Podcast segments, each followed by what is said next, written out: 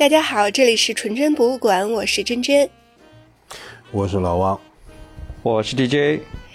嗯，今天是我们录制播客的第九十九期节目，多么令人想不到的一个数字！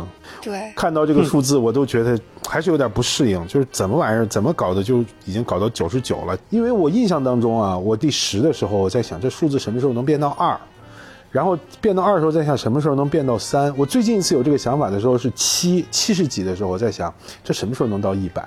嗯，这转眼就要到一百了，然后就再也不想了。对，是你觉得他已经是古稀老人呀？所以我们过生日不能过一百岁，整个过九十九岁的，对吧？这样比较吉利啊。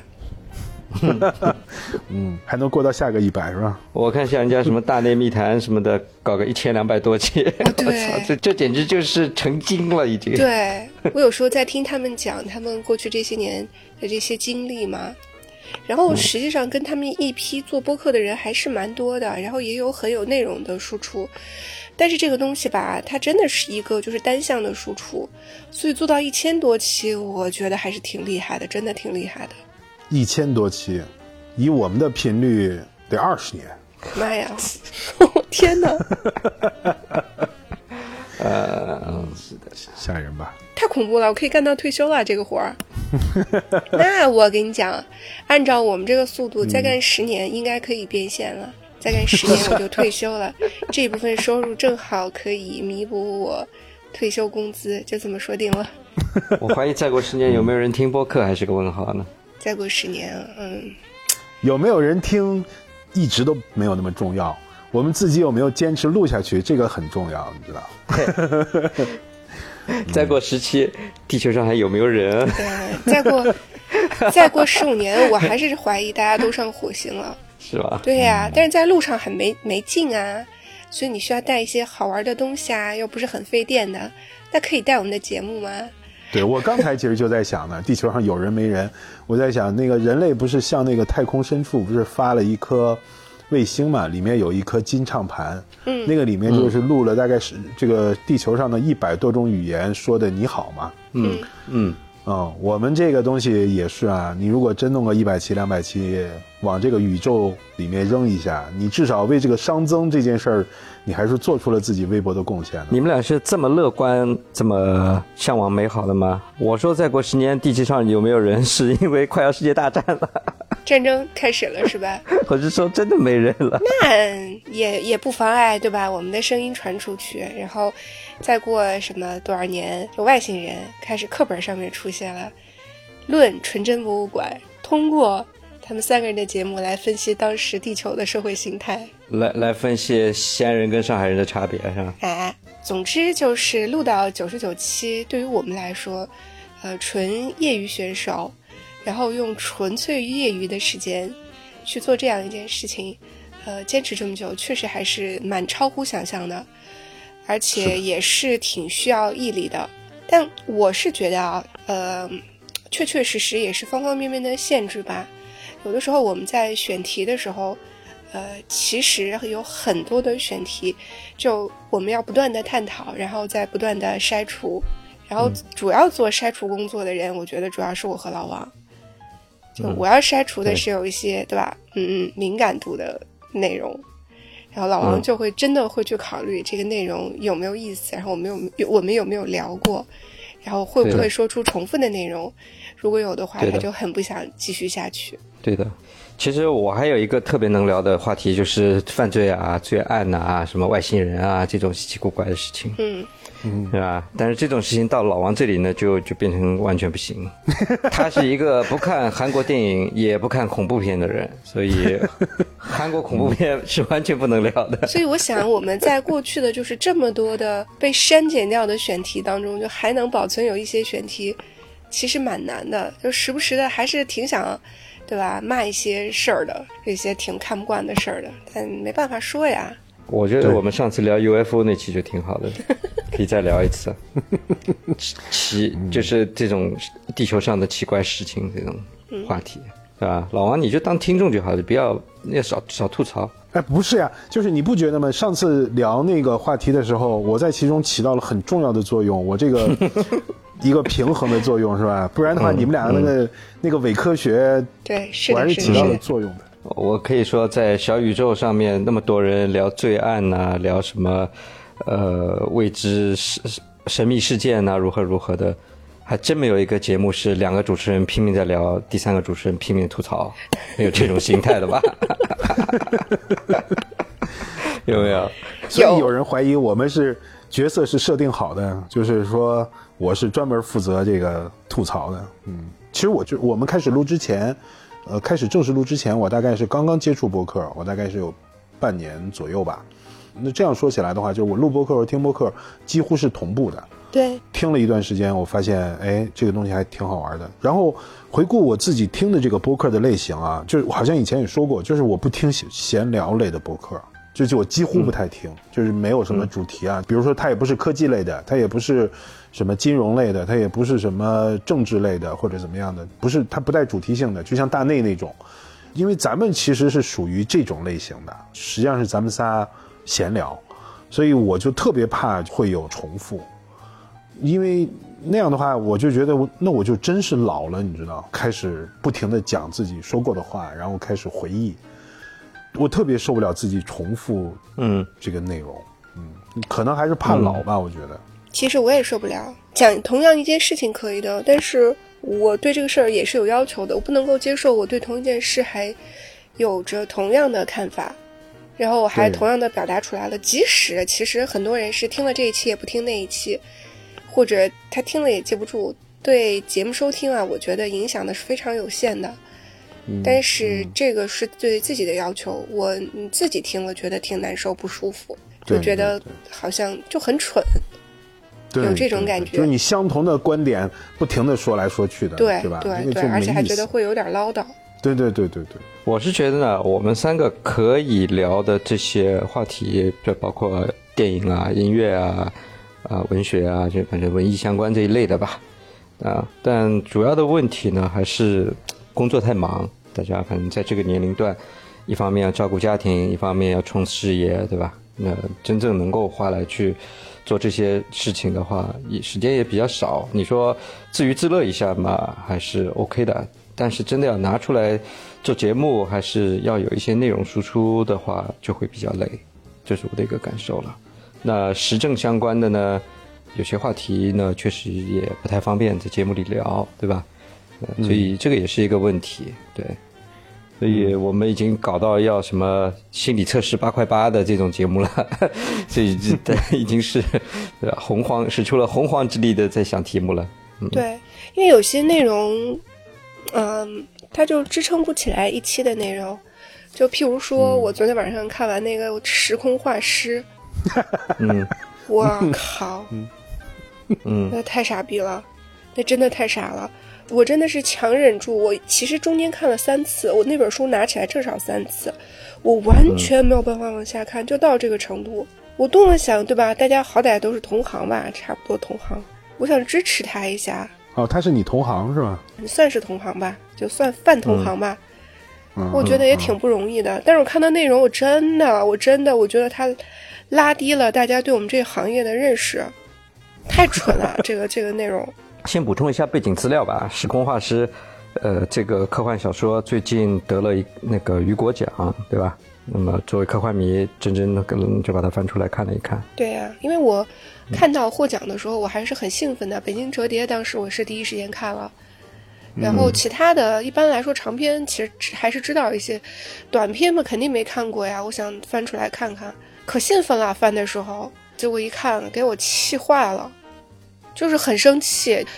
我觉得啊，真的是从原来的什么科幻世界这种杂志上随便截一篇，随便截一篇学徒的文章都比他强，真的就到这个程度，有那么差吗？真的就那么差。知道他获奖，我还想呢，我说找找个时间把它拿来看看，毕竟获奖了嘛，看看那国内的这个是个什么水平。现在，嗯他就是、嗯我，我跟你讲，他就是要什么没有什么。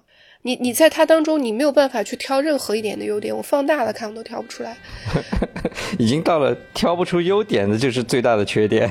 然后我我就很生气嘛，我就想为什么这样一个东西能获奖，我实在是不明白。结果一看 B 站，果然已经有人翻出来了，就讲了这件事情，大概率是投票造假。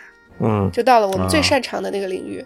因为雨果奖它是会员评的，会员是几十块美金就可以注册的，然后大家就是这样一一票一票选出来的。然后今年的这个奖项是在成都办的，然后它的这个出、嗯出版社是是成都的一个出版社。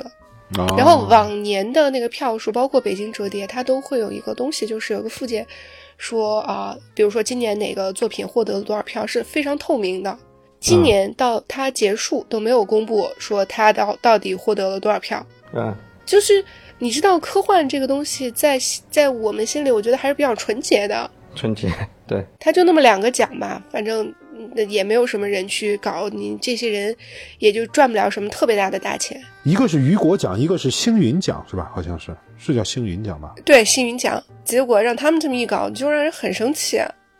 恶心人，关键是很恶心。嗯，对，就是让人非常非常恶心，对，就特别生气。然后我就想，这玩意儿能骂一期吗？后来想想也不能，这玩意儿骂一期，那简直是，那是我们的失败，什么东西不值得。对，雨果奖其实呃还是一个挺正经的奖嘛。雨果奖让呃中国读者熟悉，就是因为二零一五年嘛，我记得是《三体》呃拿了雨果奖嘛。嗯，我觉得刘慈欣肯定大骂，我都不知道他心里怎么想的。他颁奖的时候，哦，还是他颁的奖。我没记错的话，应该是他颁的奖，因为我看了那个招商银行的员工他的发言，他就说我哦，最最生气的是，我跟你讲，你看了这篇文章，你都能气死。他说他的灵感来自于特德·江，来自于你一生的故事。然后我就觉得，真的，你你就我我们当中任何一个人去写，我觉得是有可能写的比他好的。嗯，我期待你写一个陆家嘴折叠。就 真的很生气。然后我要说的是，就是在选题上面嘛，我回到这个主题，嗯，你像这种有时候让人愤怒的小事，或者是你很有表达欲望的小事，他想串成一期节目是有难度的。虽然大家看我们已经聊得很随意了，但是多多少少我们还是有去关注一个完整度的，它也很难。还有一个问题就是我。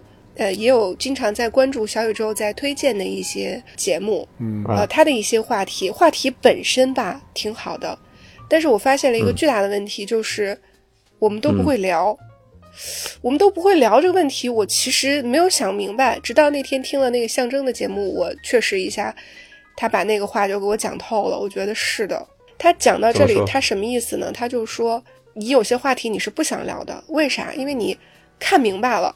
简单来说，就是你已经走过那个阶段了。很多人他对一个事情他还有表达欲，是因为他在探索啊，他探索他有习得啊，他有心得啊。他不管这玩意儿对是不对，他就心里要有思考，有了思考以后，不自觉的他就想输出。你甭管他对不对，他就是当时的那个输出。但是对于小宇宙很多节目，其实在年龄上面对我们来说是偏小的。我经常听到三十多岁的主播在讲，就说：“哎呀，我们都三十多岁了，我们已经看透人生了。”这种话的时候，啊你就你这节目你肯定听不下去了，对吧？你没法听下去。他讲的就是他的那个人生阶段，但是对于我们来说，我们到了这个人生阶段的时候，他讲的这些不能说看透了吧，但是你经过了，你已经有思考，甚至你对这个思考也不重要了，你觉得不就是这么回事儿吗？然后我们就不会想去聊这个话题了。嗯嗯嗯，我觉得这一点是很重要的。我觉得就是说，我们到了这个年龄啊，不是说我们在听年轻人说这些话的时候，觉得他们说的不对。对我现在自己的体会啊，我不是说觉得他们年轻哎，你说的话都是你都是瞎说的或者怎么样，而是说你说的这些是对也好，错也好，不重要。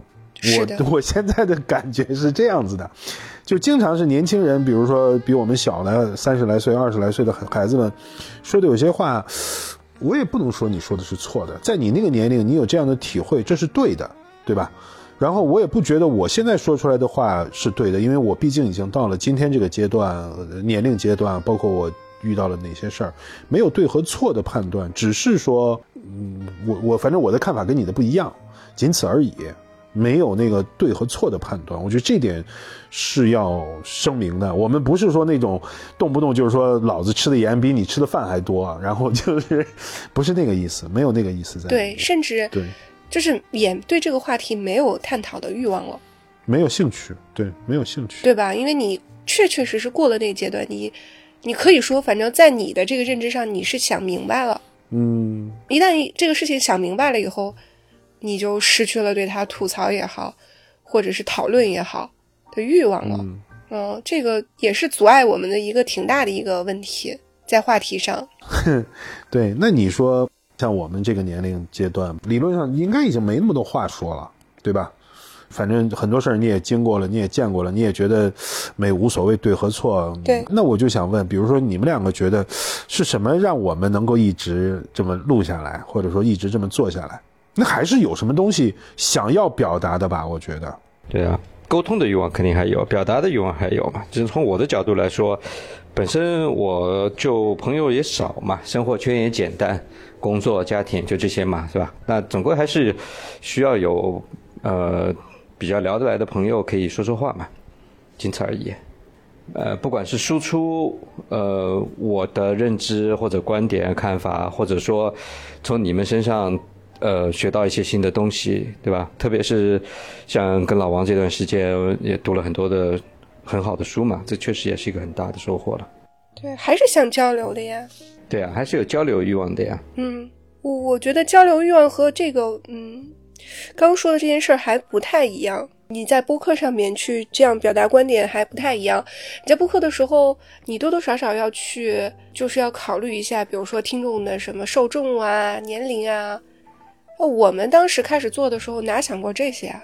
哪想过这些啊？就管你听不听呢，我们就想聊这个，聊完舒服了、嗨了，大家顺就是想听就听呗。其实真的就是这样下来的。然后我那天在听那个就是象征探那节目，我为什么一定让你们听一下？他也讲到了，因为他们做的时间比较长，而且一直长时间的把播客当做去这个工作去做嘛。其实他的投入就更大，跟我们的阶段就不太一样。他到了现在这个阶段，他更难的是要找到真实，就是没有那个节目感是吗？还是什么意思？就是真实，就是真真实实的，你坐在那儿聊一个。东西，而不是说一开麦我可以瞎胡说，反正今天凑起来就是一期节目，说一些大话套话，说一些听众爱听的话，说一些京剧，不是的。但是你没有走心，就是你这聊完了以后，你可能没有走心，嘻嘻哈哈一会儿，你没有动脑。嗯嗯，我觉得我们在聊的时候，特别是在聊一些还是比较认真的话题的时候，当然我们认真的话题其实收听率都很低。嗯，真的，真的，真的，我们是在用脑子在聊的，对吧？我用的是我脑子里面的另外一块地方，再再去动脑，我们再去聊这个事儿。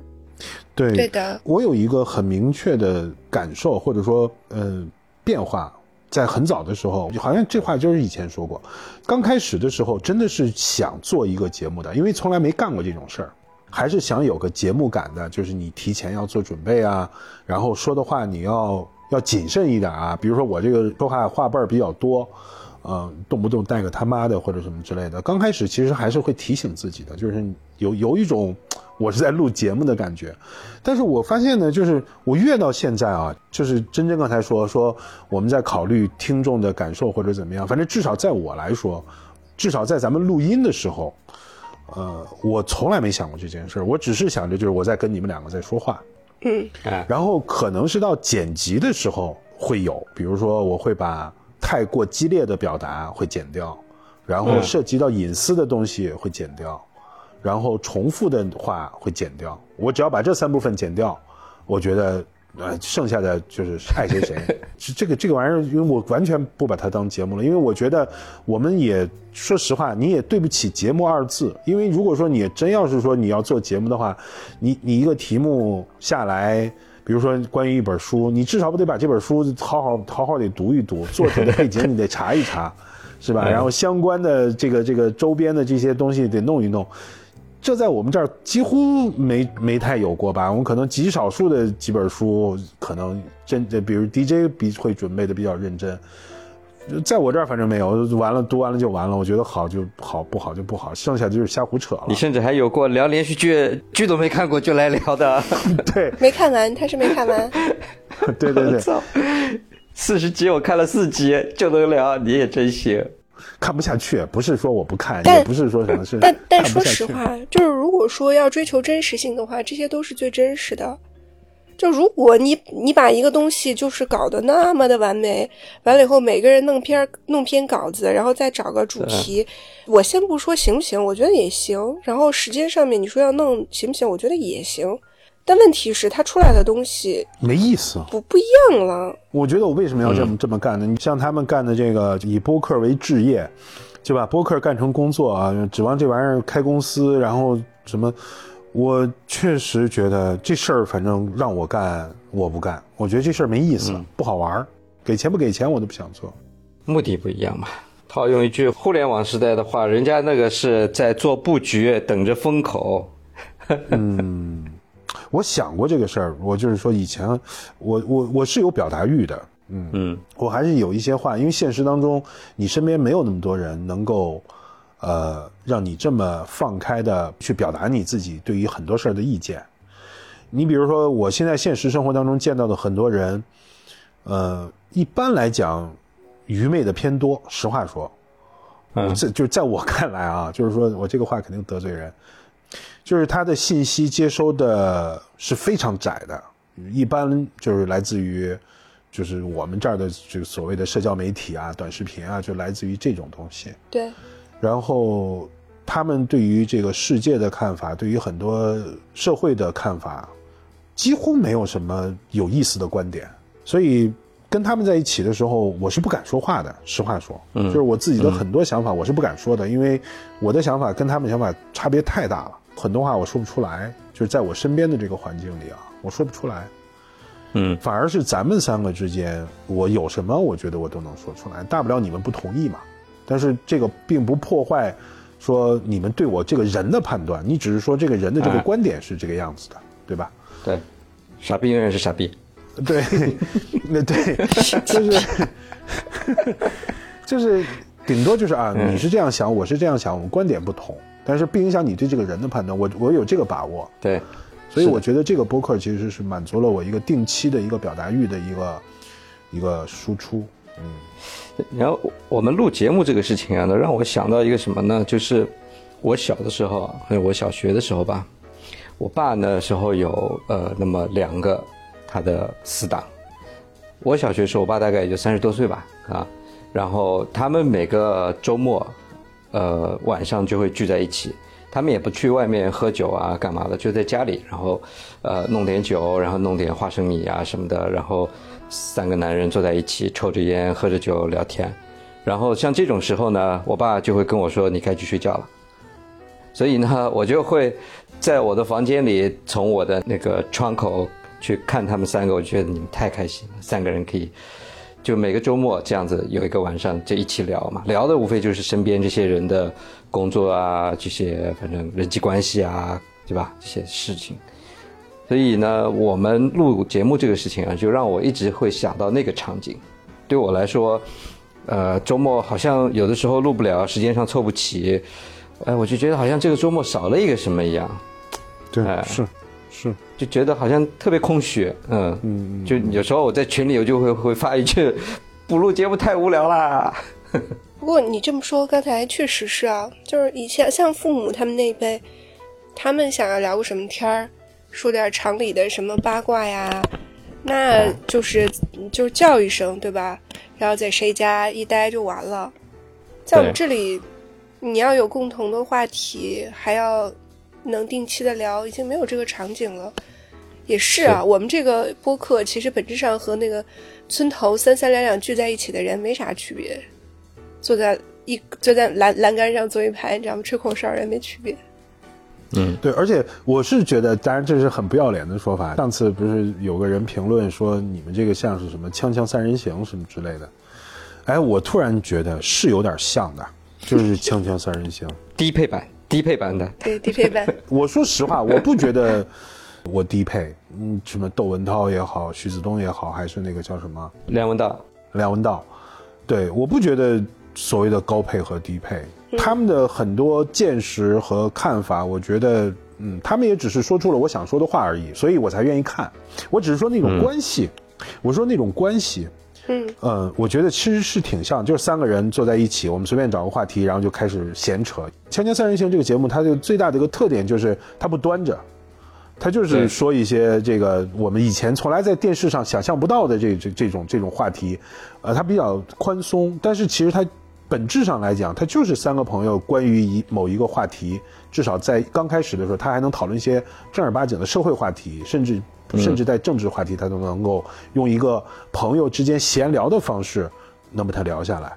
那天那个人的那个评论，其实他让我有点这个感觉，是有点像那个形式的，反正也是固定的三个人，嗯，挺好的。你说起来这包袱不包袱，觉得还是那个有点问题的。就是虽然我们把自己隐藏在这个网络背后啊，尽可能的去让我们的信息不要太多的出现在这个互联网内，但是想想也是很可惜的。也是因为这个原因的话，很多话题是不能够去聊的。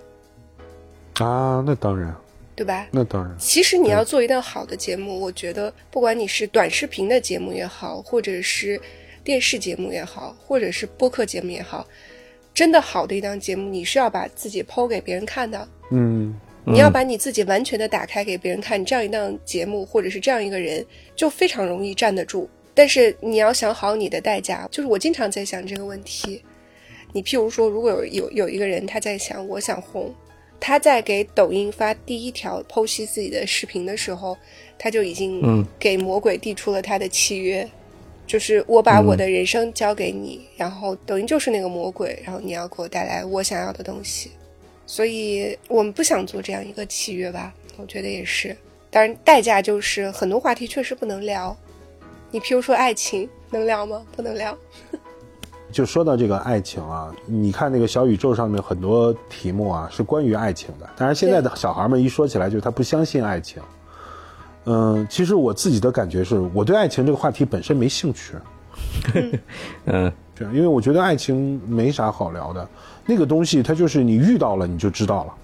嗯，你不遇到的时候，或者说你你失恋了，或者说你受伤了的时候，他没啥好总结的，他没有经验可以总结。你不能说，我遇到这个人错了，所以我觉得我对爱情有了新的认识。不对，你只是遇到了一个错误的人，你遇到了一件事儿而已。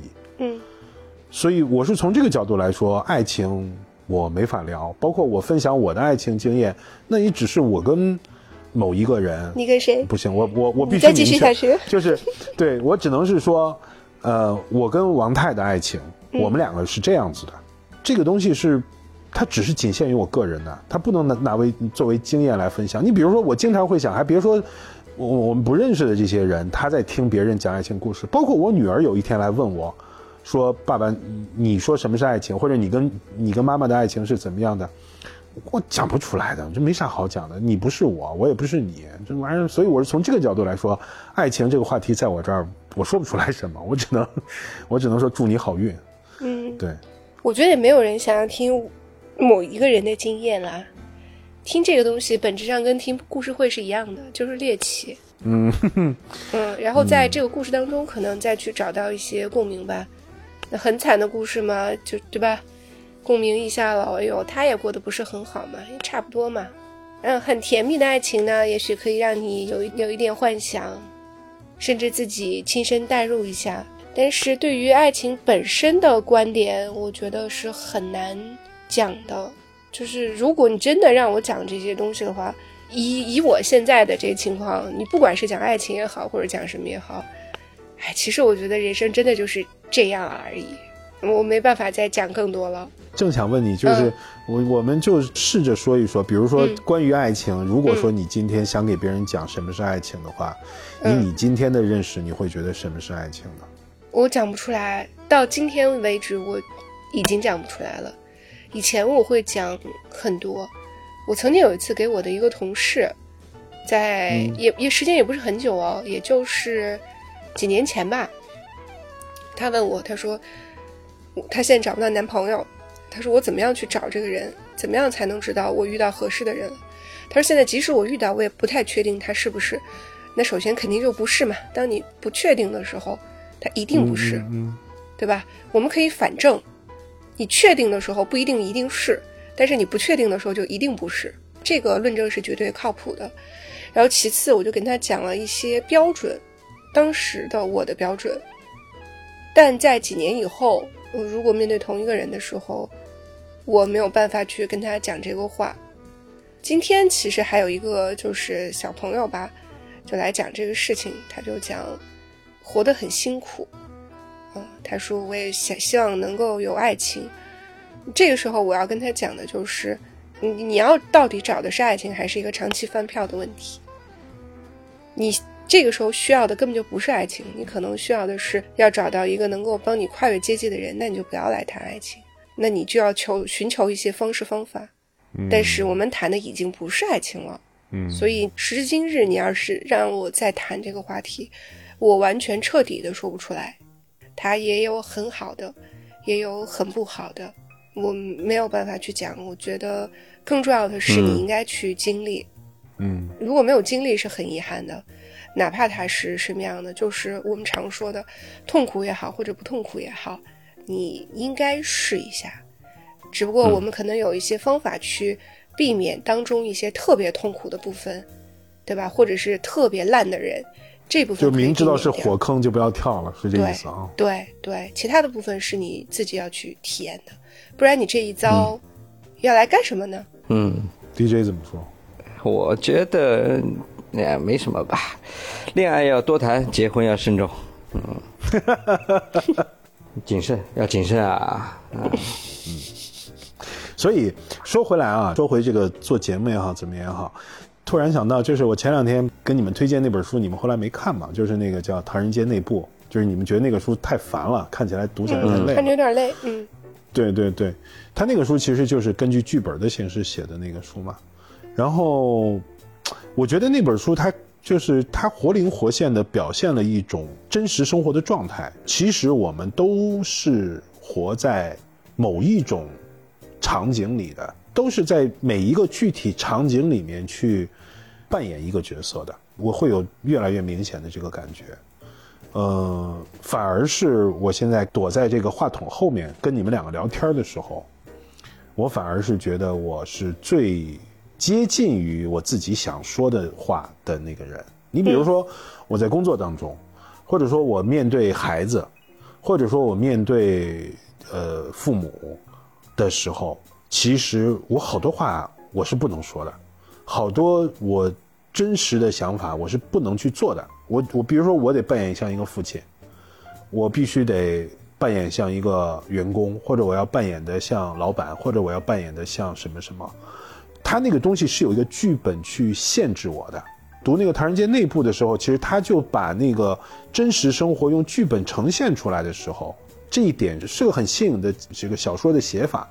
但是他另外一方面，其实他某种程度上，他也表达出了那个人生，他有时候他就是一场。戏的这个意思，我是有这个这个感觉的。嗯嗯嗯，因为有一本很有名的一本社会学的书，那本书其实叫《日常生活中的自我呈现》。嗯，那个书其实有点难读，但是你可以大概翻一翻，它是完全用戏剧理论。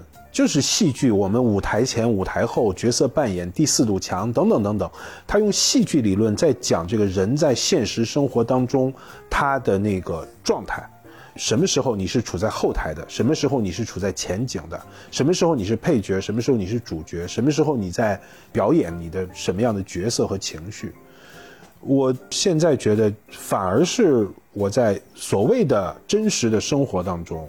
你比如说我在和谁谈恋爱的时候，那我就得扮演一个好的男朋友。反而是就是女孩们说说一结婚这家伙就原形毕露，为什么？因为我不再扮演男朋友了，我在开始放下那些伪装，我再开始做所谓的我自己。嗯，回到这个地方来说的话，反而是到录播课的时候，你像这种话题，像我刚才说的这种话，你换个场合，我是第一是没有场合说这些话，第二是我也不敢跟别人说这些话。你说出的话不符合你的。就像你说的，你的角色，对啊，所以我觉得这个是这个聊天的一个很重要的。你说有没有暴露自己？我觉得其实这也是暴露自己了，只不过是这些人不知道我是谁而已。呃，对，还有一个点就是你暴露的这部分自己不是一眼就一下子看得到的隐私，但其实你暴露的自己，如果有人有心的话，或者他足够了解你的话，他是可以真的了解到你心里那一部分真实的想法的。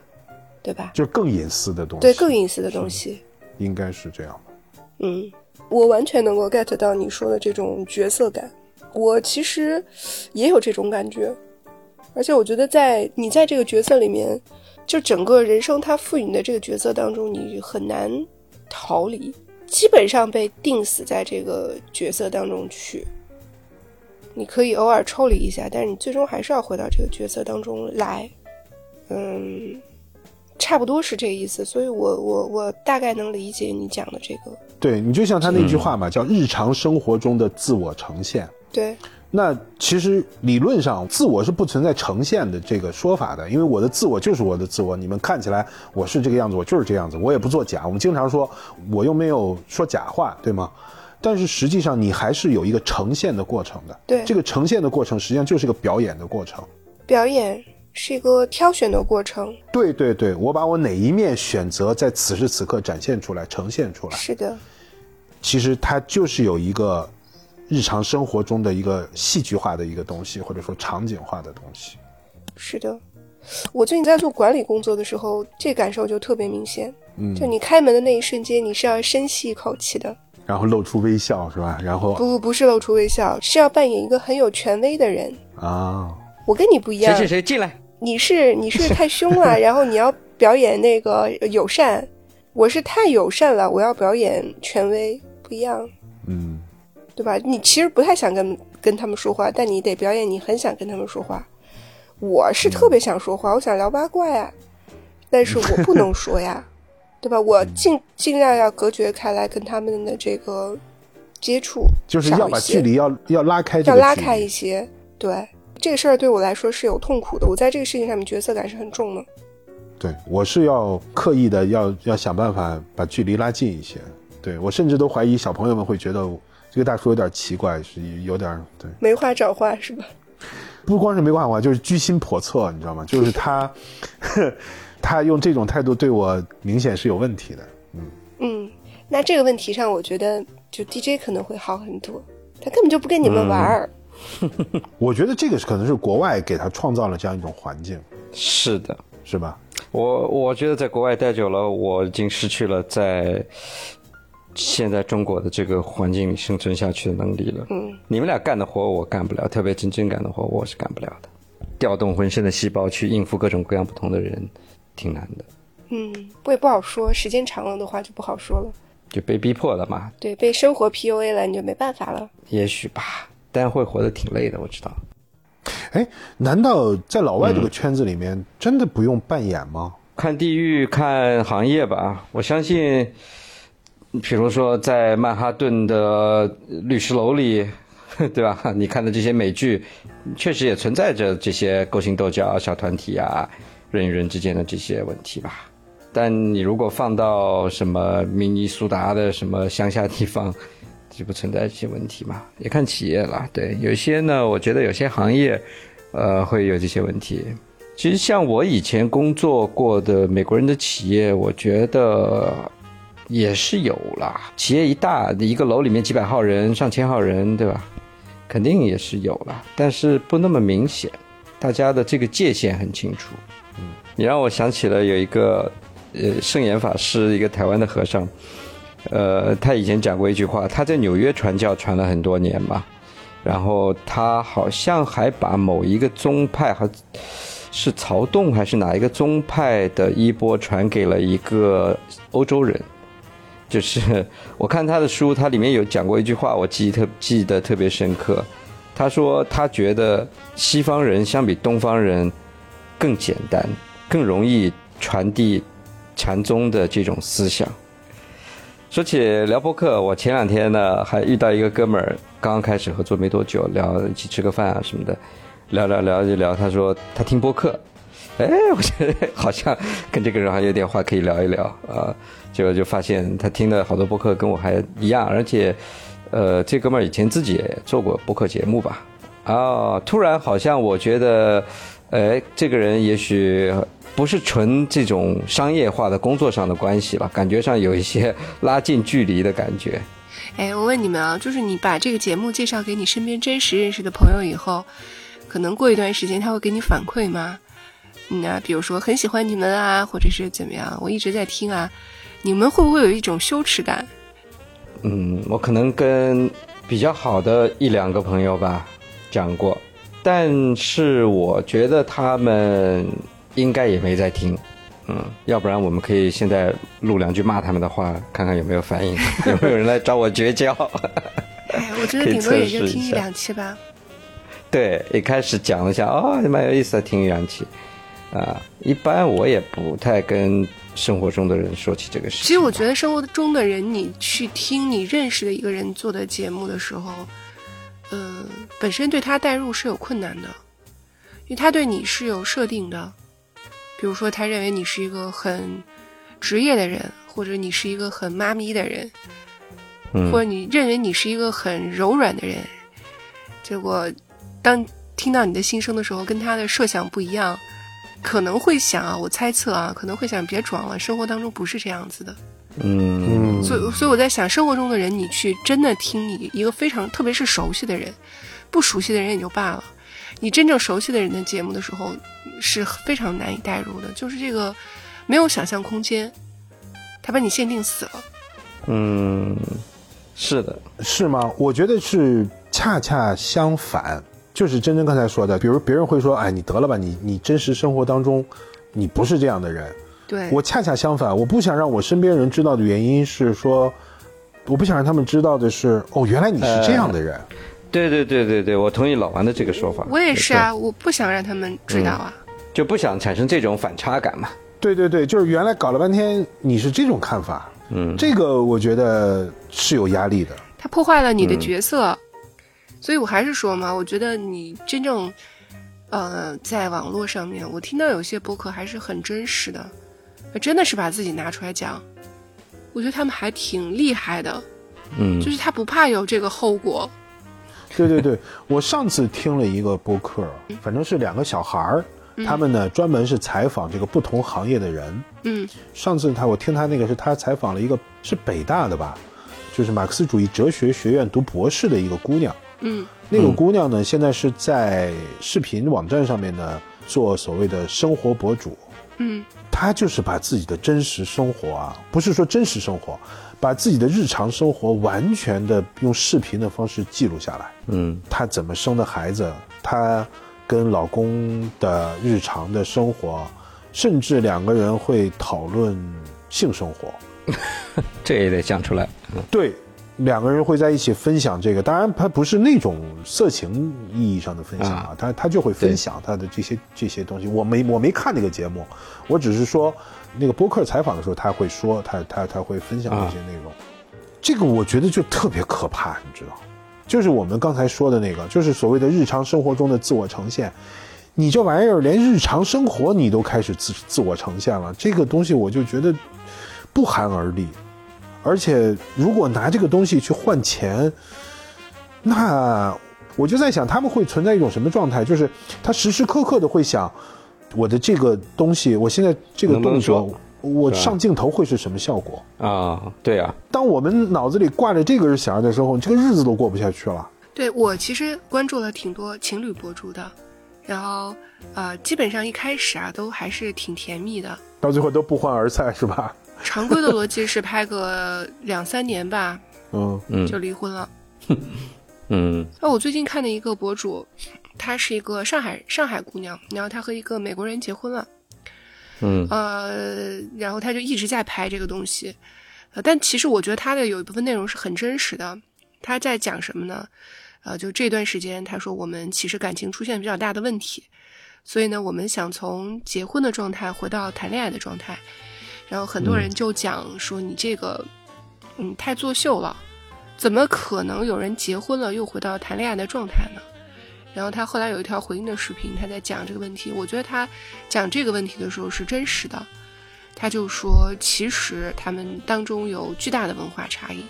女生呢，就是特别典型的中国女孩，就是一路要拼搏的这种人；男生呢，也特别典型的美国男生，就是无所谓的，我今天有钱花完，明天再说，就完全不一样。结果呢，后来这个女生呢开始做博主了以后，一开始呢只是分享两个人的真的日常。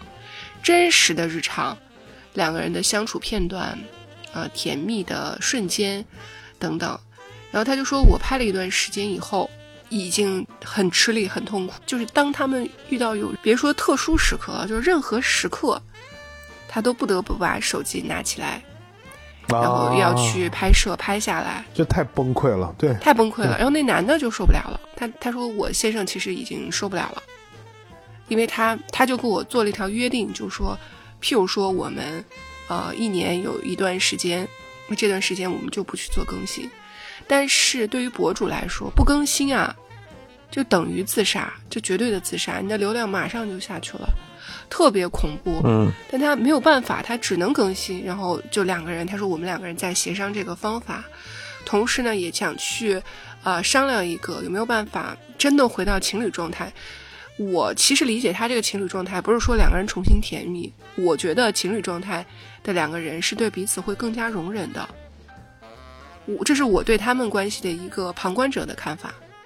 他回到情侣状态，其实就是两个人就都能够更忍对方一步，因为你作为夫妻，有时候讲话讲的很难听的，但是情侣状态的话，讲话就客气一些。所以我想回到就他们所谓的要把自己刻意的回到那个状态，然后呃继续拍下去。也是一个就没有办法的办法，否则的话也挺难的。就这样的感情，我觉得是非常难的。所以我觉得这种人真的好有勇气。还是我说那句话，你是跟魔鬼签订契约，而且你明知道这件事情，但你还是要把自己交出去。哎呀，这个这个代价太大了，这个代价太沉重了。对啊，就是你怎么会愿意付出这样一个代价？假如说。呃，有人说咱们仨，你们开始录一个视频吧，就是你们录播客的同时，也录个视频版本的，放上来。嗯，你干不干？不是，你得给我说条件呀，你这条件是啥条件？呃，给你一百万。嗯，不要，不够吧？不够。一百万录五期。不要，太少。一千万。不好说。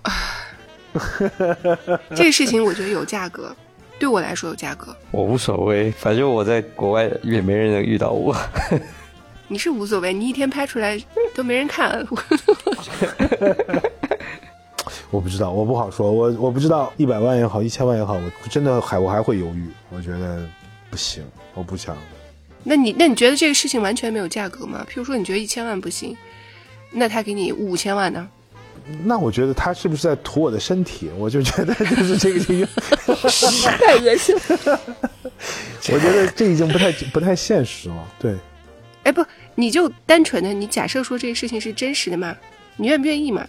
五千万？我不愿意。我明确的说，我不愿意。五千万都不愿意啊？从我内心里来说，我不愿意。本来说好是这个卖艺不卖身的，现在他妈的没办法，给钱多呢，老子就就就就什么都卖了。但是从我内心里讲，其实我是非常不愿意的。我只能说生活所迫吧。我到这个价格，我肯定愿意。为什么呢？因为给到你这个价格的时候，你你你就完全可以脱离开你现在的生活了，脱离开你现在的朋友圈了，所以他们都不重要。但是不行，我觉得不行，因为人是有记忆的。我我的想法就是这个，互联网是有记忆的，互联网是有记忆的，而且我觉得我大概过了三十岁以后，我就就有一种，其实我们是要有一点历史感的，有些东西留下来，它就是留下来了，它不是我们想象当中的那种东西。我觉得就是，如果今天这个问题啊，我当着你闺女的面问你一遍，我说我给你一个亿，然后让你去拍一期视频。然后我还把你闺女送到最顶尖的艺术大学。嗯，我我先我先问清楚，你让拍他拍啥视频啊？我也想问，是是两点还是三点？你自己刚才说是正常的视频。对我甚至我会这么说，哎，我也不知道，就是我可能会跟我姑娘说，我说宝贝儿，你是你，我是我，爸爸做这个事儿你会背上太大的压力，而且我是为了你。我觉得大家都不要这样，我不乐意的事情我不做。牛逼呀！我做了，你也不要有负担。我会可能会有这种想法。那你真牛逼！我不可我我不行，我肯定要了。我不想干现在的活了，我太累了。拍视频就拍呗，就拍啥视频啊？先想清楚。其实就是这么说，给的钱够，拍啥视频都可以。理论上是这样。是。哦，那那那那不行，那不行，那我还是有个底线的。那那那还是多多少少有个底线的。拍正常的视频。你要说到这儿，我觉得这件事其实是很对的。这两年那个谁，那个日本的那个女女权主义者，那个作家叫什么？上野千鹤子。对对，上野千鹤子很红嘛。然后我一直就不太愿意读这种很红的人的书。前前两天我就刚翻了翻他那个《始于极限》那本书。那个《始于极限》那本书，就是他和一个日本的前 AV 的一个女演员，嗯，两个人的一个书信往来，嗯，两个人在那本那本书里面一共讨论了十个主题吧。我把那本书读了大概有百分之七八十的时候，我实在是我把它放下来了。嗯，千万千万，就是有一些门槛是不能踏过的。嗯，跟他对谈的那个女孩。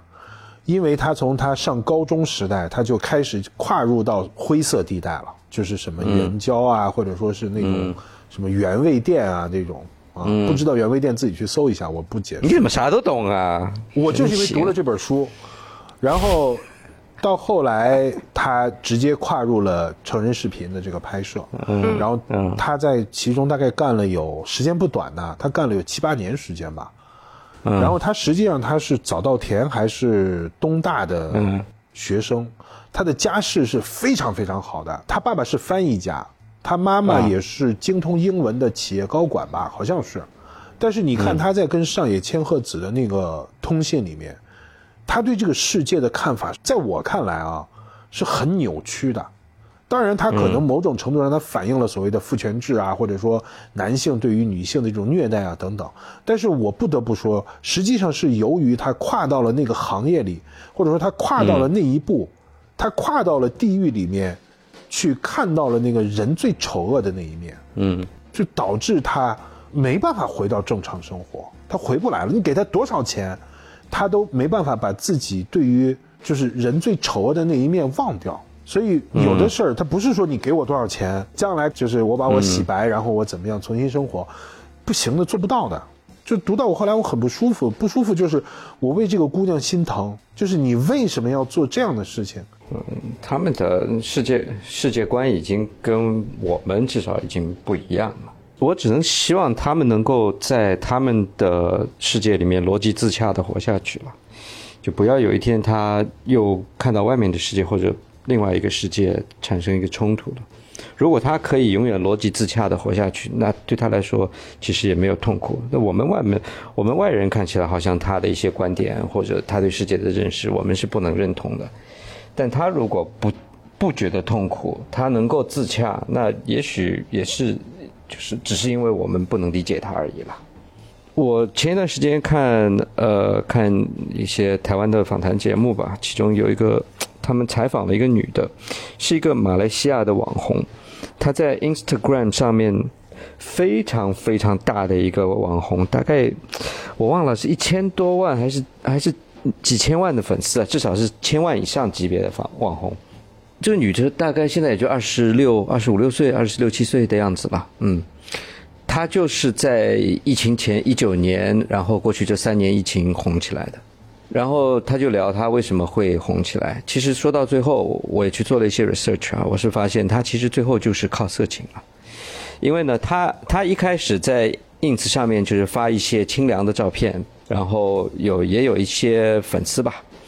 但是后来呢，他的手机 somehow 被别人攻破了。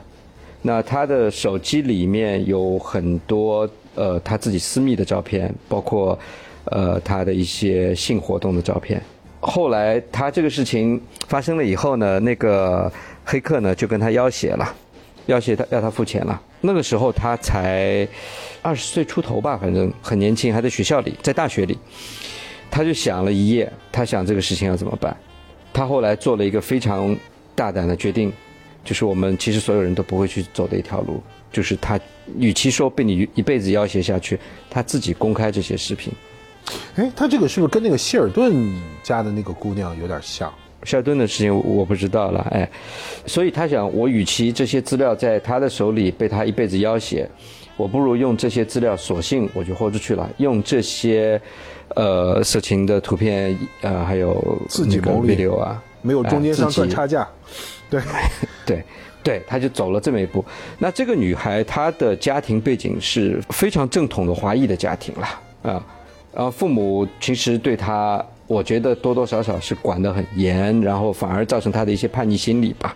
那他可能平时在学校里就玩的比较疯嘛，跟男朋友或者跟其他男性拍了一些东西留在手机里，如何，然后被被攻了嘛。